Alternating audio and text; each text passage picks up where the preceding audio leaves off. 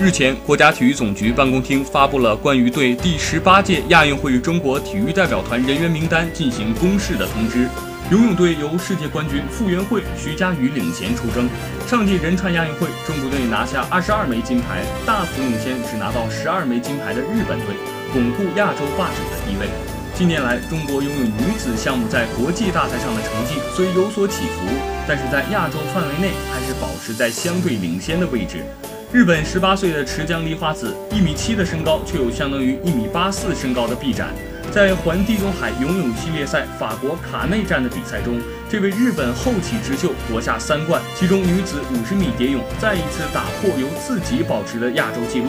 纵观亚运会中日游泳整体情况，中国队可以说每一场比赛都是硬仗，这将是中国游泳2018年面临的最严峻挑战。毕竟，两年后的东京，这一池碧水中，很多项目都将上演中日选手的巅峰对决。